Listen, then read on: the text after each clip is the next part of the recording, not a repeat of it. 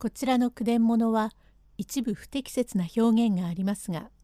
原文を尊重して読みますことをお断りいたします。三竿比べ女学校おたつの伝第7席前半は雷病の不思議さを語っています。用語解説おんもりおっとりしていること向柳原。現在の東京都台東区浅草橋。引き続きの鈴木治兵衛が雷病をやみますというお話だがただいまではご名医がありますし前とは違いまして西洋医の方では療養の仕方もいろいろあるということなれども平剣折にはこの病の領事は届かんことと見えまして堀之内の鍋屋横丁に参りまするとだいぶ雷病闇が並んでおりましたもので今あそこを通りますとなんだか嫌な心持ちがいたします。美しい姉さんでも雷病が発してたちまちに変装いたすことがございます。よほど悪性なものと見えまする。何かその昔長崎の秋人が大阪へ来まして宿を取っておりました。ちょうど正月のことでその宿屋から一軒置いて隣の秋人の娘で年16になり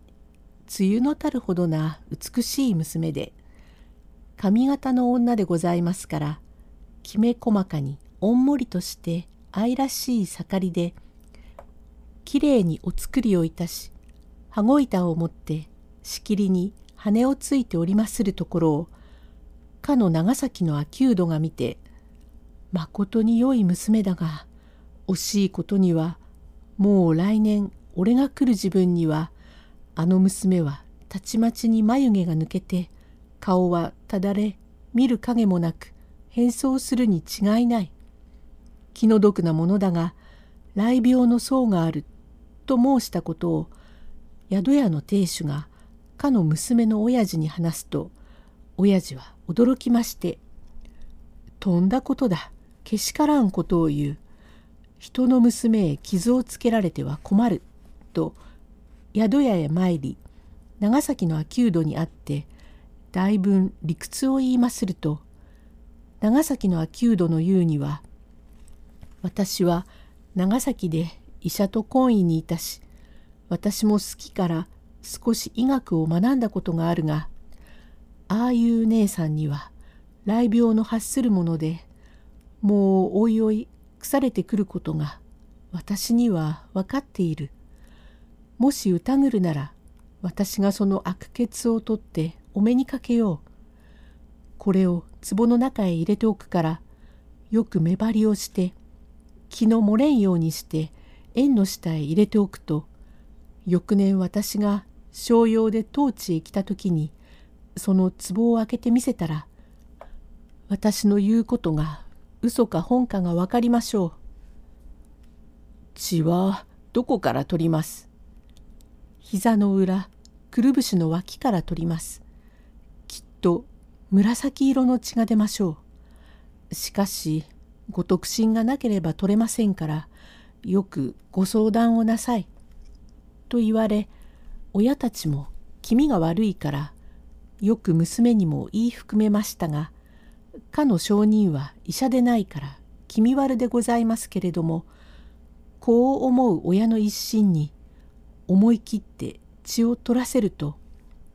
五升ばかり紫色の血が出たのを一斗入れの壺に入れ蓋をいたし目張りをして縁の下へ入れておきその翌年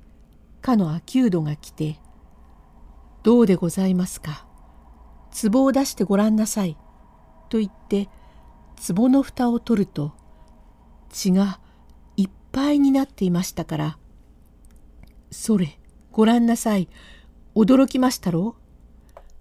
うもしこの血を取らないでおいてこれが姉さんの体内へ回って